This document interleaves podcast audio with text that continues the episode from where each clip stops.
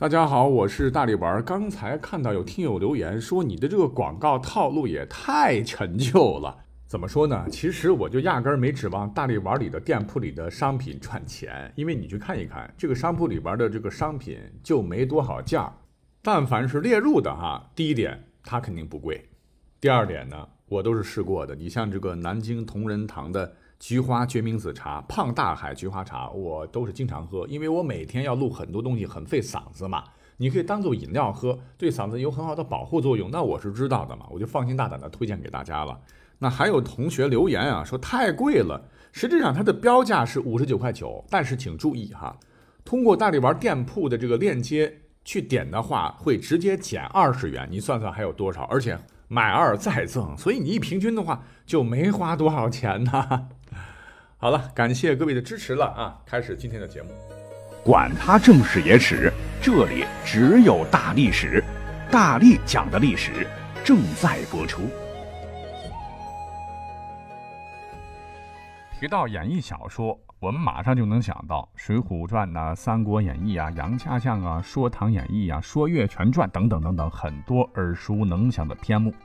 英雄好汉齐上阵，敢叫日月换新天。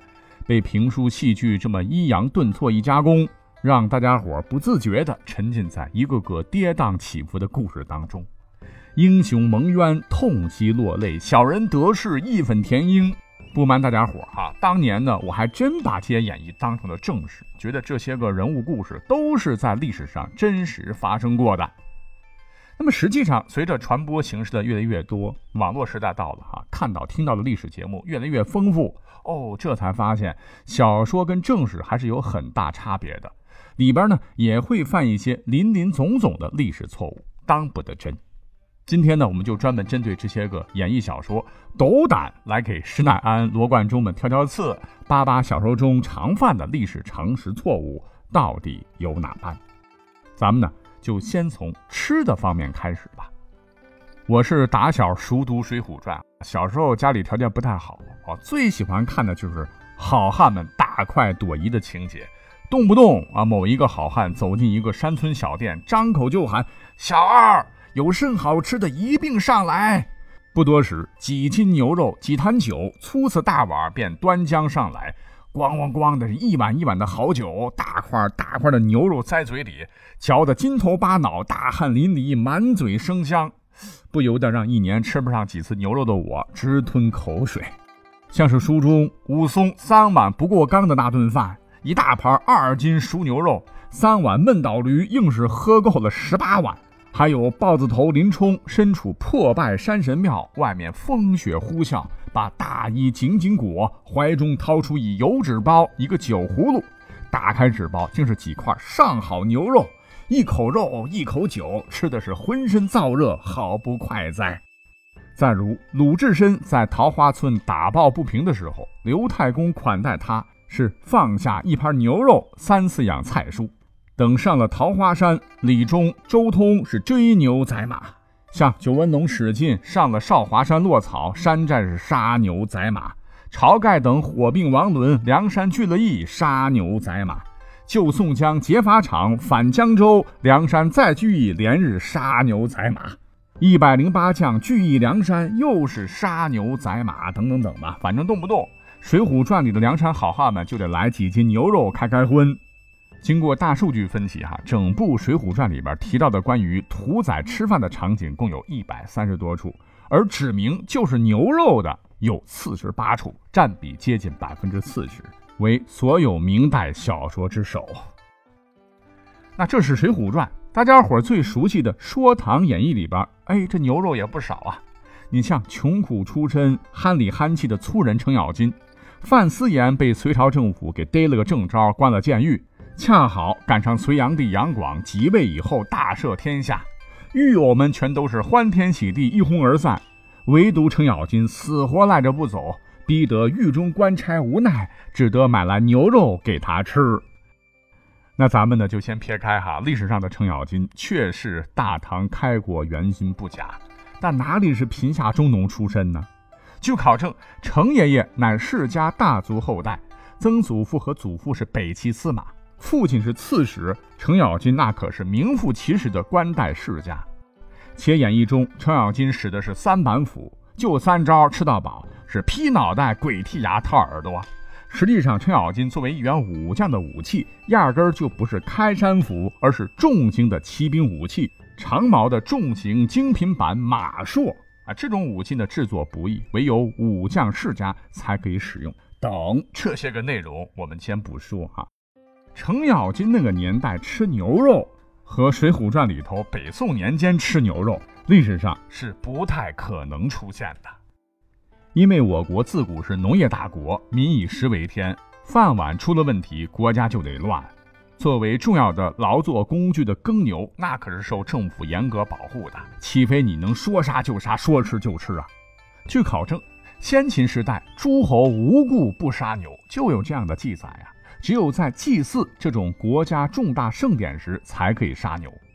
而到了秦代，为了保护牛马，以严酷著称的秦法便规定。有盗马者死，盗牛者家。别说吃了啊，偷盗都是非死即惨的大罪。汉朝初年，民生凋敝，皇帝的马车都找不到几匹纯色的马来拉，大臣上朝都用牛车，对生产工具那更是要严格管束。实载王法禁杀牛，犯禁杀牛者诛。后到了唐朝，虽然律法轻了些，但也有。主自杀马牛者，流放边远异地一年这样的重刑，所以程咬金一帮好汉吃牛肉，哈，鉴于当时大家伙闹革命填饱肚子就不错了，还想吃给大家增产增收粮食的牛，可能性是很低的。而北宋年间呢，宋徽宗虽然是个大昏君，历史上却曾多次下诏劝民间百姓不要宰牛，说牛乃耕稼之本也。甚至是各个州也明确禁民屠牛，自己杀自己的牛也得重罚。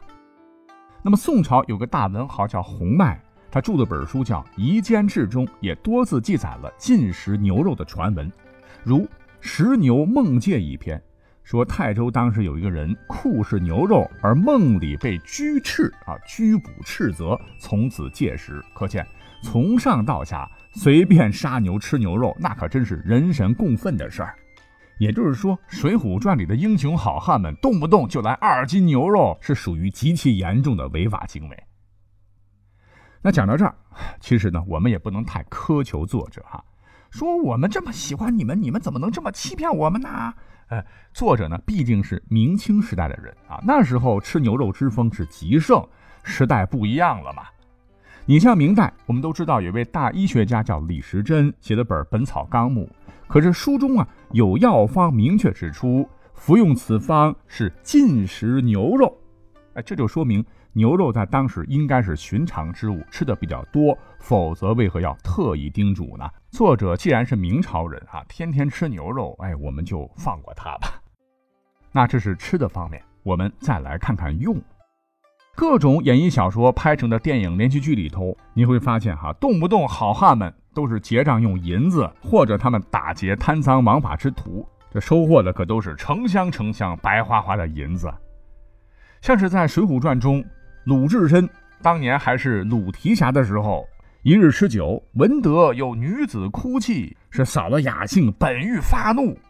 我一问才知，此女叫金翠莲，被逼要做小，着实可怜。鲁达便想搭救金翠莲父女，是搜遍全身，一个子儿也没有。只得舔着脸皮向九纹龙史进借得十两银子，哎，还嫌弃江湖卖艺的李忠只给二两小气。水浒的打虎英雄武松啊，看似也很阔气，喝酒吃肉，现结的都是碎银子，多的打赏小二。尤其是那及时雨宋江，就属他书里边用的银子最多，打赏卖艺的薛勇五两银子，分别是又给二十两。发配在江州牢营，给工人三两，差拨十两，管营更多，共三十三两。跟铁牛出见时，直接甩十两砸到李逵脸上。临别时呢，又给李逵五十两银子等等。啊，纵观《水浒》，银子至少写了有二百多次，是帝王将相、官府衙役、盗贼刁民、百姓人家，似乎银子当时就是个普普通通的玩意儿啊，是个人人都能使的流通货币。实际上，这些跟史实相差甚远。据考证，北宋有银子不假，但绝对不是流通货币，只是用在皇帝赏赐大臣们，或者是宋朝向辽、西夏和金缴纳岁币的时候才会用得到。那其余的时候呢，普通的宋朝人都用铜钱。什么原因呢？一方面是白银年产量很低，所谓是物以稀为贵。整个北宋据估算，白银年产量也就是一百零七万两到二百零五万两之间。北宋人口是一万两千六百万，也就是一亿两千多万人口啊！一平均哪够使啊？哪怕你在当时豪横有银子，也不能直接支付，还是要兑换成铜钱才行。直到明朝的时候，由于美洲发现了大银矿，通过海上丝绸之路，银子才逐渐在我国多了起来，成为了流通货币。也就是说，所有明朝以前的演义小说都是用银子来交易的，那肯定都不对。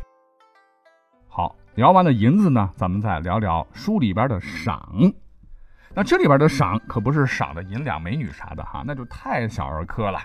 你像近点的啊，最近比较火的。烽火戏诸侯的小说《雪中悍刀行》，最开始的唯一的异姓王便是徐骁受封的北凉王。再远点，《隋唐演义》中靠山王杨林、长平王邱瑞、北平王罗毅、武王杨义忠等等，尤其是隋唐第七条好汉罗毅之子秦琼表兄弟，精通枪法。凭借绝世武艺和赫赫战功，最终被李世民封为一字并肩王的冷面寒枪俏罗成。这些个英雄人物都是属于异姓王的范围啊，尤其这个一字并肩王那可了不得，这顶了天了。什么是一字呢？就是一个字的王，比如韩王韩信、秦王李世民、燕王朱棣啊这种类型的单字王。像什么混世魔王程咬金、凤鸣王李子通、沙陀罗王罗铁汉之辈，次数越多，反而是没啥情况啊，所以他们才按这个名号吓唬吓唬人的。而并肩呢，顾名思义就是和皇帝肩并肩，见到皇帝可以不用行礼，地位仅次于皇上，真正是一人之下，万人之上。那么在小说当中，程咬金、马岗寨好像也被李密封过一字并肩王。裴元庆又被程咬金后来封为了一字并肩王。更夸张的是，在后来的呼家将当中，还出现了双王：呼延赞之子呼延丕显，乃是铁鞭靠山王不说，还是靠山王加敬山王双王加持。哎，这就有点变得不太像话了哈。实际上，历史上所谓的一字王，绝对都是封给皇室子嗣的。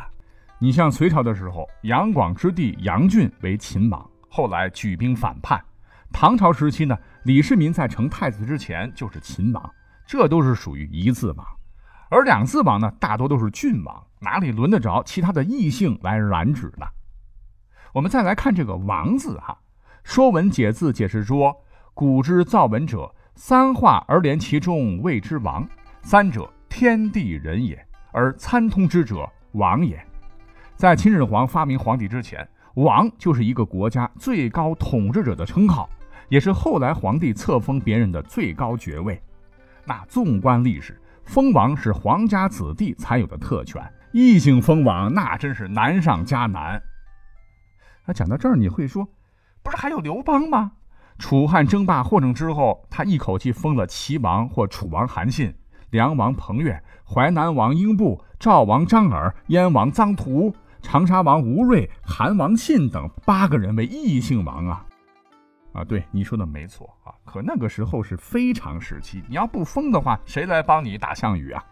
等国家一安定，你看刘邦立马变脸，咔咔咔灭了七个，都换上了自家刘姓的王，还规定从此哈异姓不得封王。在历史上混乱不堪的时期，割据一方的军阀因为不受朝廷的控制嘛。自立为王的情况也有，你像唐朝末年的梁王朱温、齐王李茂贞、晋王李克用、越王钱镠等等。但一个是跟演义小说中被皇帝册封的不一样，再来人数放到历史上那也不多呀。对，还有一种情况哈，异姓王特别特别多，那就是被死后追封的。你像在宋朝，异姓王就非常多，基本上都是你死了以后才行。像河南王慕容延昭。威武王石守信、渤海王高怀德、琅琊王王审琦、舒王王安石、鄂中武王岳飞、齐中武王韩世忠、申王秦桧等等。哪里如演义小说写的那样啊？好像皇帝一高兴就地封王，说封就封，哎，都是戏说罢了。